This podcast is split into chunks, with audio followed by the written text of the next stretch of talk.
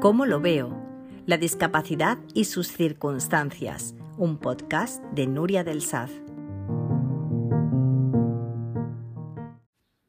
Mejor nos preguntan.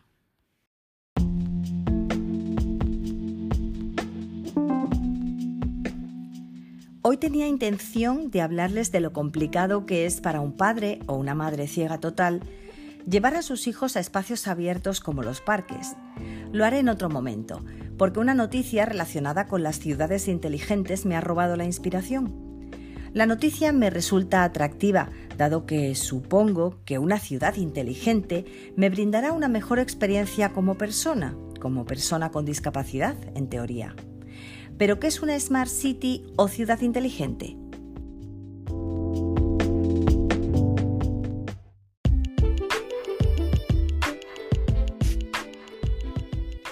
Leo que en términos generales son ciudades orientadas hacia la sostenibilidad por la necesidad de reducir emisiones contaminantes y optimizar los recursos que existen en el planeta ante el crecimiento económico y demográfico, 2.000 millones de habitantes en un futuro no muy lejano, y que incorporan iniciativas que mejoran la vida de las personas que vivimos en ellas.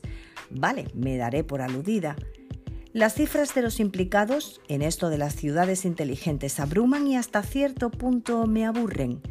Cuando se celebró en Madrid el primer Congreso de las Ciudades Inteligentes en 2015, al que asistieron 300 personas, se presentaron 120 comunicaciones, 40 miembros conformaron el comité técnico y participaron 30 organizaciones. Solo tratar de averiguar quién era quién mareaba.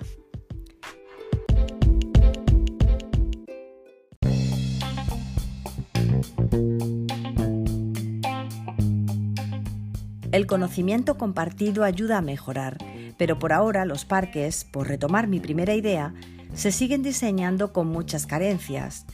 Las ciudades inteligentes todavía me suenan a ciencia ficción, a interés en hablar de ellas, pero poca voluntad de que las tecnologías y el conocimiento actuales, sumados a las demandas de los ciudadanos, pasen de una vez al plano de lo concreto de forma general y no como un hito histórico, pero por Dios, si todos tenemos en la mano un smartphone y quien más o quien menos escucha esta columna en su tablet, ¿de verdad queremos ciudades inteligentes que nos faciliten la vida cotidiana? ¿Cuánto nos cuesta pasar del papel o la idea a la práctica? Ciudades inteligentes, cuando aún muchas webs de servicios públicos están muy lejos de la mínima accesibilidad. Quizás lo verdaderamente inteligente es que nos pregunten a los ciudadanos, los que realmente usamos los servicios y quienes vivimos en las ciudades por nuestras necesidades, que nos resulta útil y práctico cómo mejorar nuestra calidad de vida. Eso sí me parece inteligente y por esa razón no se hace.